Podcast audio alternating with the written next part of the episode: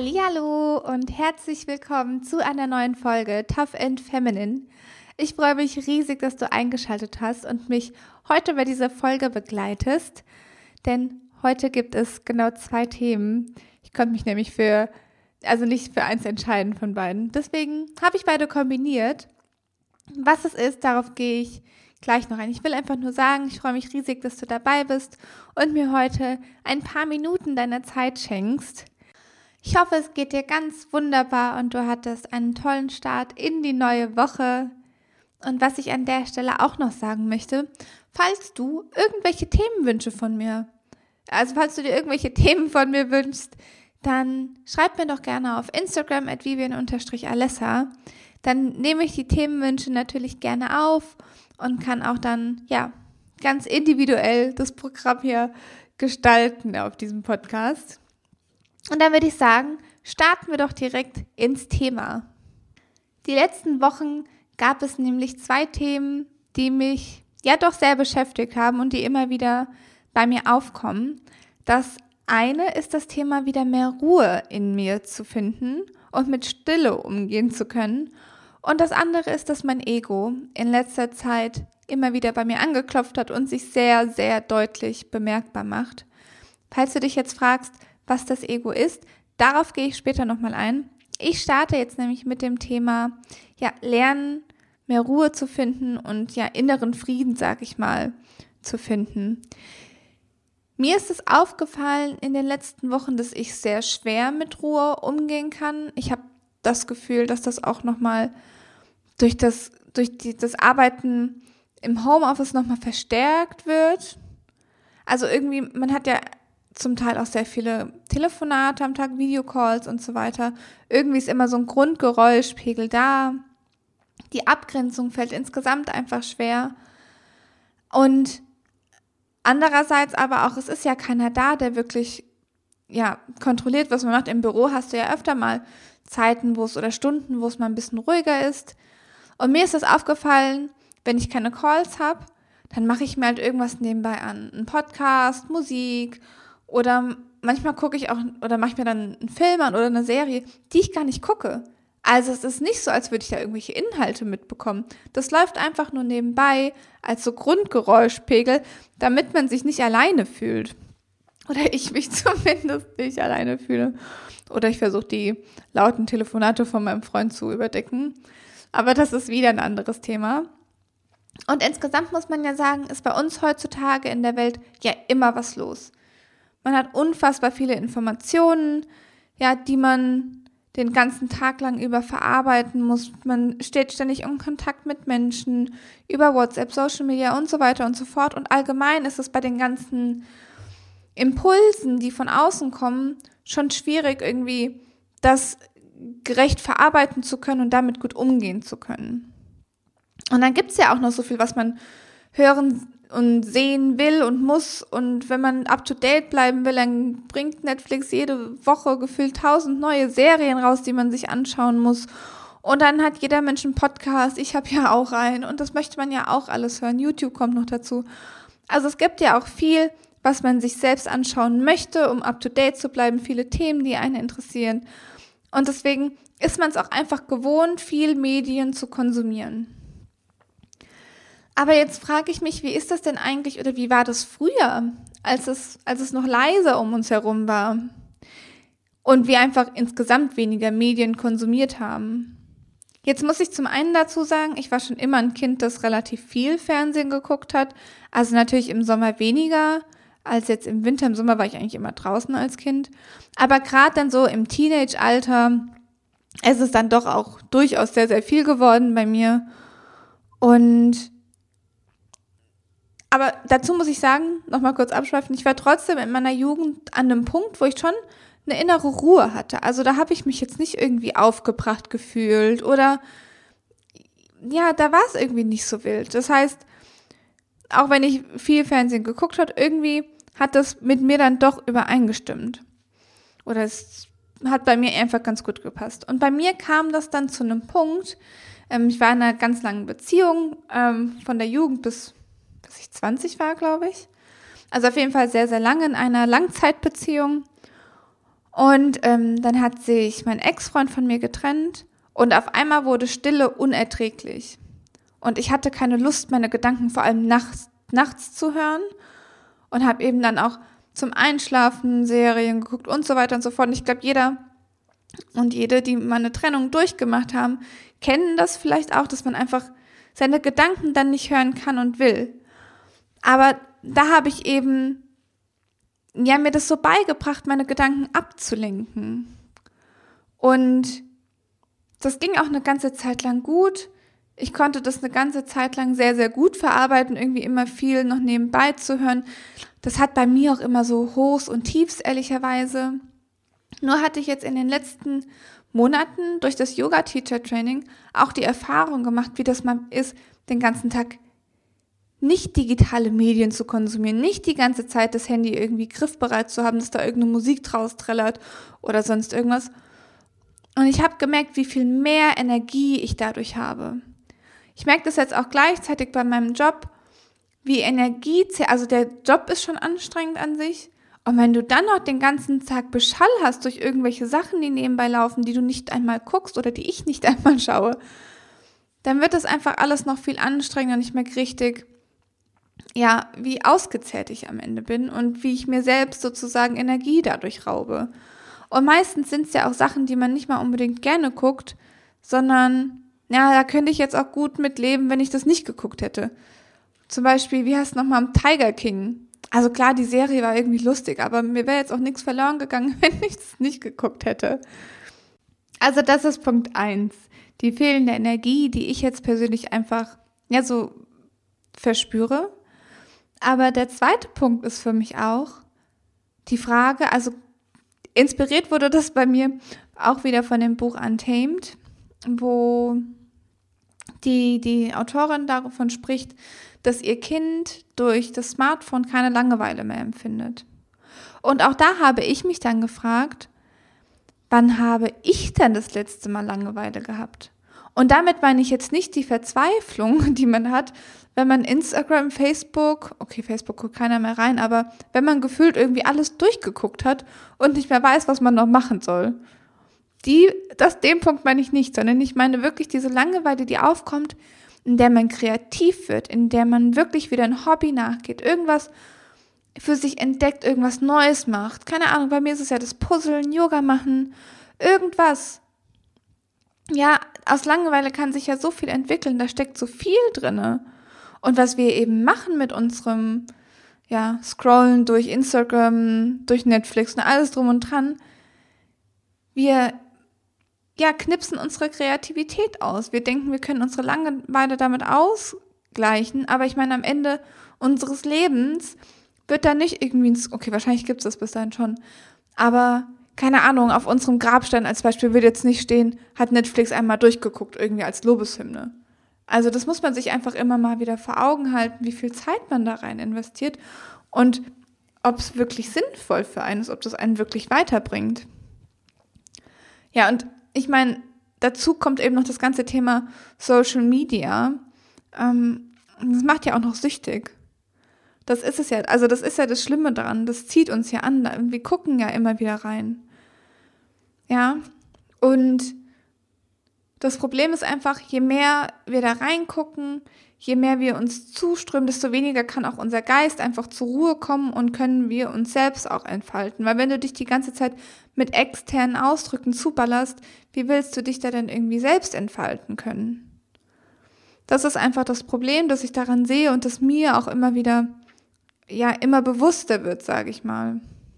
Und dazu kommt jetzt, und jetzt schlage ich die Brücke zu dem Thema vorhin mit meinem Ego, mit dem ich immer wieder konfrontiert würde, äh, werde in letzter Zeit. Ja, dem Ego passt das ja eigentlich ganz gut, was wir da machen. Jetzt vielleicht nicht unbedingt Netflix den ganzen Tag zu gucken, wobei sich ein Ego auch sehr gegen Veränderungen sträubt, aber auch gerade dieses Vergleichen auf ja, Social Media und insgesamt eben die Abneigung gegenüber Veränderungen. Aber bevor ich jetzt da tiefer in das Thema einsteige, möchte ich kurz erklären, was das Ego ist und auch ein paar Situationen erzählen, mit denen oder in denen ich in den letzten Wochen mit meinem Ego konfrontiert wurde.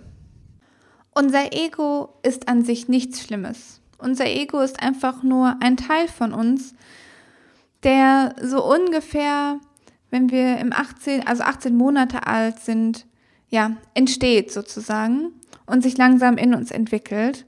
Und im Prinzip ist unser Ego extrem wichtig, weil unser Ego sich darum kümmert, dass unsere Grundbedürfnisse gedeckt sind. Also um so Themen wie Hunger, Sexualität gehört auch dazu und unser Selbstausdruck, also wie wir unsere Persönlichkeit zum Vorschein bringen. Vor allem in unseren ersten Jahren hilft es uns einfach, unseren Platz im Leben zu finden und genau dafür ist es auch wichtig.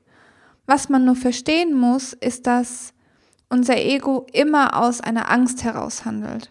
Also aus der Angst davor, nicht genährt zu sein, aus der Angst davor, ähm, abgegrenzt zu werden oder ja, ausgeschlossen zu werden aus einer Gemeinschaft.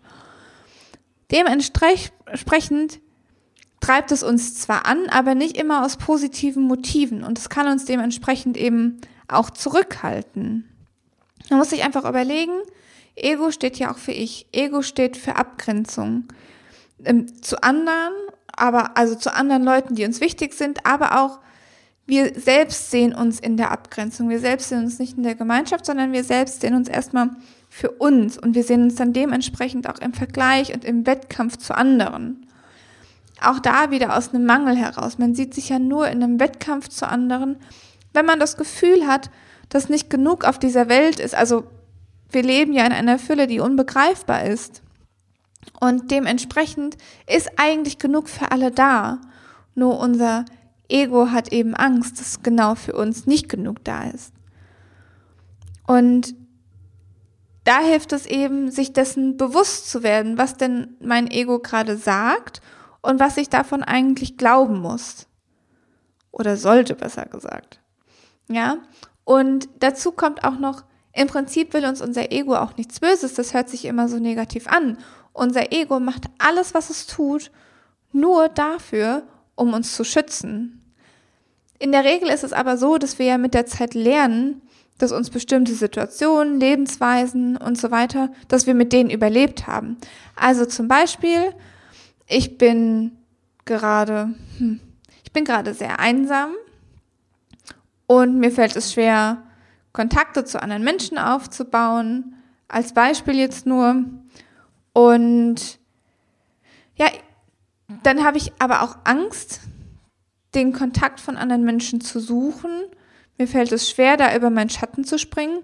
Und das kommt auch aus dem Ego heraus, weil das Ego Angst vor Abweisung hat und es hat gelernt, ja, mit dem Modus, mit dem ich gerade fahre, also mit dem Alleinsein, überlebe ich ja ganz gut. Ich muss gar nicht rausgehen, ich muss gar nicht andere Leute treffen, weil so ist es ja schon schön bequem für mich. Ich bin in meiner Komfortzone und mir geht es so ja den Umständen entsprechend ganz gut. Da finde ich es auch ein wichtiger Punkt, mal zu verstehen, also mal unabhängig davon, wie viel echt jetzt auf Social Media ist und wie viel nicht. Davon spreche ich gerade gar nicht. Aber für uns ist es natürlich viel bequemer, auf der Couch zu sitzen und durch Instagram zu scrollen, als irgendwie selbst was zu machen, irgendwie was zu riskieren, was uns selbst diesen Leben, egal welche Bubble du dir da gerade auf Instagram anguckst, dem Leben näher bringen würde. Also, was schaue ich mir da immer an? Sind es irgendwelche, bei mir zum Beispiel gerade, zu 100 Prozent gucke ich mir ständig an, wie irgendwelche Menschen mit einem geil umgebauten Van durch die Gegend äh, fahren und irgendwie, also okay, jeder, der mich kennt, weiß, in einem Van leben könnte ich wahrscheinlich nicht.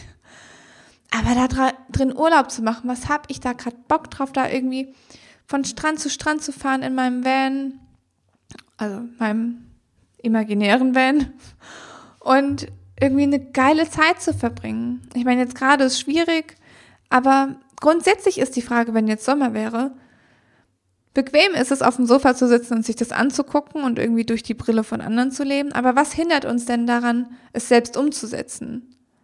Und das ist eben das Ego häufig, das Angst davor hat. Es kann uns antreiben, aber es kann uns eben auch zurückhalten. Und die Frage ist auch, aus welchem Antrieb wir was machen. Jetzt ist aber die Frage, was ist denn das Gegenteil davon, wenn das Ego so schlecht ist? Was ist denn dann, oder haben wir da einen Gegenpart dazu in uns drin? Und ich glaube, dazu gibt es viele verschiedene Bezeichnungen. Ich mag aber den Ausdruck unser Higher Self. Und unser Higher Self ist die Version in uns, die eben aus Liebe, Mitgefühl und ja, aus so Reinheit, sage ich mal, handelt, aus reinen Intentionen, puren Intentionen heraus, nicht aus Angst, sondern einfach das Gute sieht.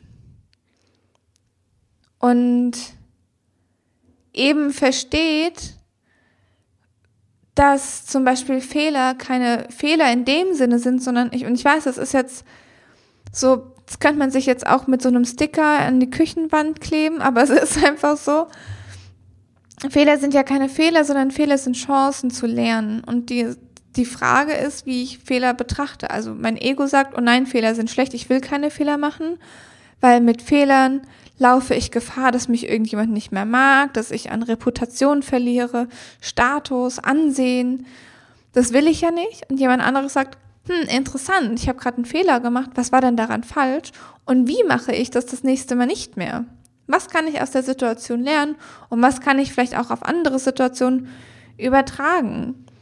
Wenn wir in unserem Higher Self sind, spüren wir keine Abgrenzung zu anderen, weil wir wissen, dass dann genug da ist für uns. Also nochmal, wir haben so eine Fülle im Leben. Und als Beispiel kann ich das jetzt ja mal meine aktuelle Challenge mit einbringen. Ich sage nachher noch ein anderes Beispiel. Ich habe unglaublich Angst, als Yogalehrerin nicht meinen Platz zu finden. Ich weiß nicht, woher diese Angst kommt, genau welche Glaubenssätze da auch noch tief verankert sind bei mir. Aber wenn man sich überlegt, mit was für einer Maschinerie jedes Jahr tausende Yogalehrer in den Markt gepumpt werden. Und ich habe irgendwie so eine Angst, dass ich nicht, ja, die richtigen Leute für mich finde. Wenn mich jemand von den Mädels vom Yoga Teacher Training, wenn wir darüber sprechen, bin ich die Erste, sagt, jetzt mach dir doch nicht so einen Stress. Du wirst schon genau die richtigen Leute für dich finden, die genau deinen Stil mögen. Vom Kopf her weiß ich das. Und trotzdem habe ich in mir drin gerade so eine Angst, weil zum einen jetzt so die Richtung zu wechseln zum Yogalehrer ist irgendwie eine krasse Veränderung für mich. Das hängt ja auch mit Selbstständigkeit zusammen, mit unsicheren Einkünften. Also ich mache jetzt ja nicht mal eine Full Transition, sondern ich, ja, mache ja so kleine Baby-Steps da rein. Trotzdem löst das so eine Angst in aus, weil das Ego will keine Veränderung. Das Ego sagt, du hast einen sicheren Job, du hast, ja, du verdienst gutes Geld. Bleib mal, lass mal die Kirche im Dorf und mach den Job weiter bis an dein Lebensende, egal wie glücklich oder unglücklich du bist. Hauptsache, wir sind hier erstmal safe und wir können genau ohne Angst so weiterleben. Das jetzt mal so als ein Beispiel. Und wenn man sich mal überlegt, der Yogamarkt an sich ist schon groß, aber der wird ja noch weiter wachsen. Und da hört man einen Yogalehrer auf, macht was Neues. Und irgendwie wird man schon die Leute finden, die wirklich gut zu einem passen. Oder man verändert sich ja auch mit den Jahren. Ich habe zum Beispiel, das kann ich jetzt schon sagen, ich habe richtig Bock auf Personal Training, weil ich wirklich Lust habe, auf die Bedürfnisse von den Leuten einzugehen, was du im normalen Yoga-Unterricht gar keine Chance hast. Also ich glaube, da wird zum Beispiel für mich so eine Balance einfach sein zwischen, ja, kreativen Stunden, die man so als Standardstunden geben kann und aber Personal Training, wo ich wirklich intensiv mich um die Bedürfnisse und die Ziele der Menschen kümmern kann. Und allein das ist ja schon ein Unterschied zu dem, was vielleicht meine Mitstreiterin, wenn man es wieder mal als Wettkampf betrachten will, ja, eine Abgrenzung, die ich da einfach habe. Dazu kommt, dass das Ego als Beispiel immer Bestätigung im Außen sucht. Auch da kommen wieder die Social Media Vergleiche. Ich vergleiche mich ja häufig mit dem, ja, mit vielen Menschen, wo ich mich jetzt besser schätze auf Social Media aber eben auch, man sieht ja dann auch viel, was man an sich nicht mag. Und dein Ego braucht eben diese Bestätigung von außen, um sich irgendwie geliebt zu fühlen, um sich was wert zu fühlen, um zu wissen, dass es gut ist und gut genug ist. Dein Higher Self in dir drinne braucht diese Bestätigung nicht. Dein Higher Self an sich ist schon vollständig in sich drinne. Das heißt, wir erkennen uns selbst an für das, was wir sind Und dann ist es uns vollkommen egal, was jemand anderes außen sagt. Wenn ich sage, und das Thema hatte ich ja letzte Woche, wenn ich sage, ich bin mit meiner Yogastunde, die ich gebe, zufrieden, dann ist mir das egal, ob da einer von 20 Leuten sich dann am Ende beschwert und sagt, ach, das war jetzt aber nix, was du da heute gemacht hast. Weil ich genau weiß, was für mich richtig ist und ich spüre das ja dann auch, was für andere richtig ist. Beim Thema Higher Self kommen eben ganz viele Themen auch zusammen, über die ich vorher schon viel gesprochen hatte. Also gerade auch, wenn ich über die Zusammenarbeit mit Frauen spreche. Sehe ich andere Frauen als Wettbewerberin, als Gegnerin irgendwie im Kampf um die Beförderung? Oder kann ich meinen Kolleginnen Beförderung und Verdienste irgendwie an der Arbeit aus vollstem Herzen gönnen, weil ich genau weiß, die haben genauso viel geleistet wie ich. Oder selbst wenn sie jetzt nicht 100 Überstunden geschrubbt haben für irgendwas, vielleicht sind sie in ihrem Job einfach extrem gut und ich kann das neidlos anerkennen, dass jemand wirklich einfach das verdient hat, weil, weil er was geleistet hat. Ähm, welche Themen kommen noch rein? Jetzt müsste ich mir natürlich ähm, gemerkt haben, über was ich schon alles die letzten Folgen gesprochen habe. Aber gerade auch mit dem Thema Leichtigkeit und, so, und Leichtigkeit und so weiter, da kommt natürlich auch viel mit rein. Wie viele Erwartungen lasse ich von außen auf mich einprasseln? Oder sage ich einfach, ich lebe einfach aus meinem innersten Wunsch heraus, ohne missgünstig zu sein, einfach wissentlich, dass für alle genug da ist und dass ich meinen Platz hier in der Welt habe, dass ich auch meinen Grund habe, warum ich hier bin. Das bedarf natürlich auch einer gewissen Spiritualität, da kommt dann noch viel mit dazu. Aber das habe ich ja schon öfter gesagt. Ich glaube wirklich, dass jeder von uns sozusagen seinen Purpose hier hat, auf der Welt zu sein und jeder seine Fähigkeiten mitbringt. Und für mich gehört dann eben auch mein Higher Self dazu, genau die Fähigkeiten bei den anderen Personen auch an erkennen zu können und nicht nur auf Fehler zu achten, ja, und zu achten, wie gehe ich mit Kritik um und so weiter. Jetzt will ich aber auch noch ähm, dir zwei Beispiele geben, wo ich in letzter Zeit echt richtig hart mit meinem Ego konfrontiert wurde. Für alle, die es ein bisschen mitverfolgt haben, ich habe ja meine Masterthesis geschrieben und ich hatte letzte Woche Freitag, also ich weiß nicht, wenn ihr das hört, was glaube ich schon vor zwei Wochen, aber hatte ich mein Kolloquium für meine Masterthese, ich hatte die abgegeben und hatte dann mein Kolloquium und es lief auch gut. Und dann sagte der Prof so, ja, ihre Arbeit hat mich von Anfang an gefesselt. Ich habe die wirklich gern gelesen von vorne bis hinten. Hat mir wirklich sehr gut gefallen. 2-0. Und dann dachte ich mir so, hat er gerade die Verbindung zwischen der Note und dem, was er gesagt hat, nicht gecheckt? Hat er sich gerade versprochen? Das ist doch ein Witz. Du kannst doch nicht so, so anfangen mit einem Satz und dann eine 2-0 dranhängen. Und ich sag euch, mein Ego wollte so sehr eine Eins davor haben. Mein Ego wollte es zu 5000 Prozent wollte das. Ich habe mit dem Kolloquium, es war zu Ende. Ich habe schon, mir wurde schon gratuliert, herzlichen Glückwunsch zum Master. Ich meine, die Wahrscheinlichkeit, im Kolloquium nochmal durchzufahren, ist auch relativ gering, wenn man jetzt mal ehrlich ist. Also wusste ich vorher schon, dass es wahrscheinlich so ausgehen wird. Dann sitze ich da im Schlafzimmer und heul erstmal. Weil ich so weil, weil mein Ego so gern die Bestätigung von außen gehabt hätte, dass da eine Eins davor steht, weil das ja dann auch nur sehr gut ist. Und ich war mir in dem Moment zu 100% bewusst darüber, dass es mein Ego ist. Ich habe auch meine Mama angerufen, weil ich wollte dann natürlich meinen Eltern mitteilen, hey, ich habe es jetzt wirklich geschafft, ist jetzt offiziell. Und ich rufe an und dann hatte halt noch so ein bisschen eine verheulte Stimme. Meine Mama geht dran, und, wie war's? Und ich nur, gut, so ins äh, Telefon gepiepst und meine Mama so, ich habe sie richtig so die Augen rollen hören, dann kam so ein Schnaufen, warum heulst denn du? Ja. Und dann musste ich ihr das erklären, dann hat sie sich auch erstmal drüber aufgeregt, dass ich da so mein Ego raushängen lasse. Und ich hatte auch den Moment in der Arbeit, und es scheint er wohl jeden zu fragen, ähm, wir haben so ein Transfer-Assessment, also wie konnten wir das auf die Praxis anwenden.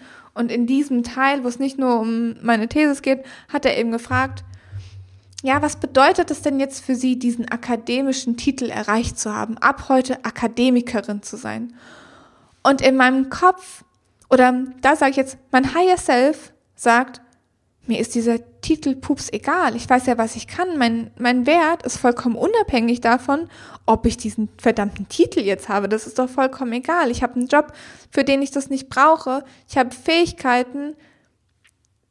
Da ist es mir vollkommen egal, ob ich jetzt Master bin oder Bachelor oder was weiß ich was. Ich wollte es halt für mein Ego abgeschlossen haben. Aber ja, also aus meinem Higher Self heraus weiß ich das. Und mein Ego heult dann zwei Stunden lang, oder okay, zwei waren es nicht, aber eine halbe, dreiviertel Stunde war es bestimmt, weil da keine Eins vom Komma ist. Also ja, das war Situation Nummer eins mit meinem Ego. Und Nummer zwei beim Ego ist, ähm, dass ich jetzt, und wenn ich die Folge aufnehme, komme ich gerade von dem Wochenende zurück. Wir hatten dieses Wochenende Probeprüfung beim Yoga. Probeprüfung heißt, jeder, also wir haben so eine Prüfungssequenz, die wir dann in der Prüfung machen. Und jeder muss einen Teil dieser Prüfungssequenz unterrichten bei den anderen. Und ich, ich sag euch, ich hatte so Angst vor diesem Tag. Ich weiß, jeder war aufgeregt heute. Aber ich hatte so Angst vor der Beurteilung, dass irgendjemand denken könnte, dass ich schlecht unterrichte. Obwohl ich ja mit den Mädels jetzt schon die letzten Wochen ein bisschen geübt habe. Ich übe auch mit meinem Freund und klar sind die Ansagen nicht perfekt. Ich sage viele Sachen zum ersten Mal jetzt, die, die ich jetzt schon öfter gesagt habe.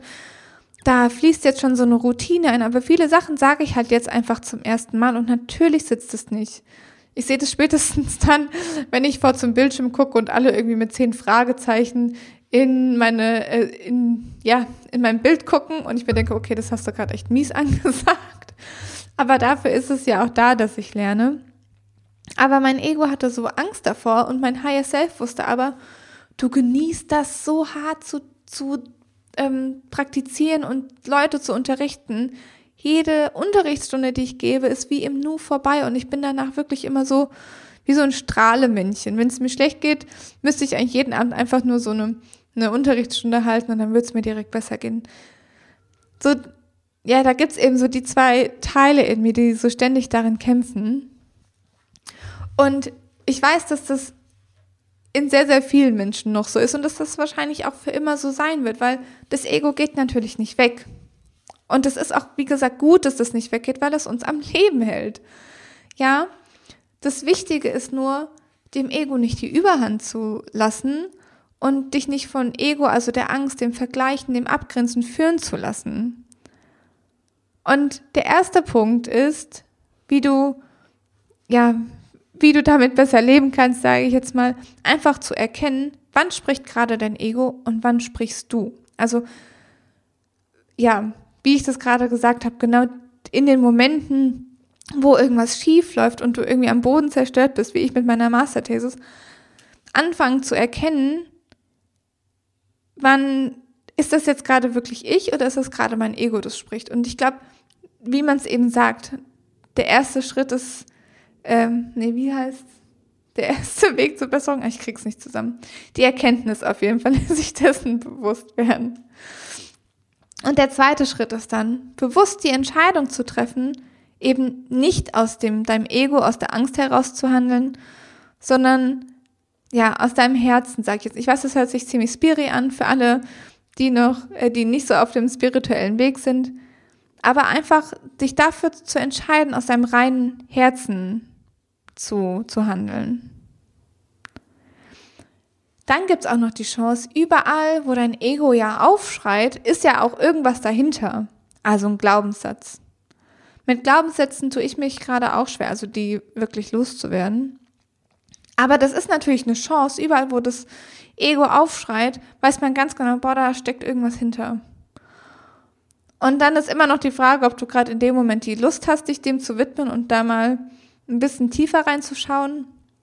Aber wenn du dir dessen bewusst wirst und das weißt, kannst du dich ja wenigstens bewusst dafür entscheiden, ob du jetzt genauer hinschauen willst oder ob du sagst, das kämen wir jetzt nochmal unter den Teppich, das ist ein Problem für Zukunftsvivi. Einfach nur, um da zumindest die Wahl zu haben.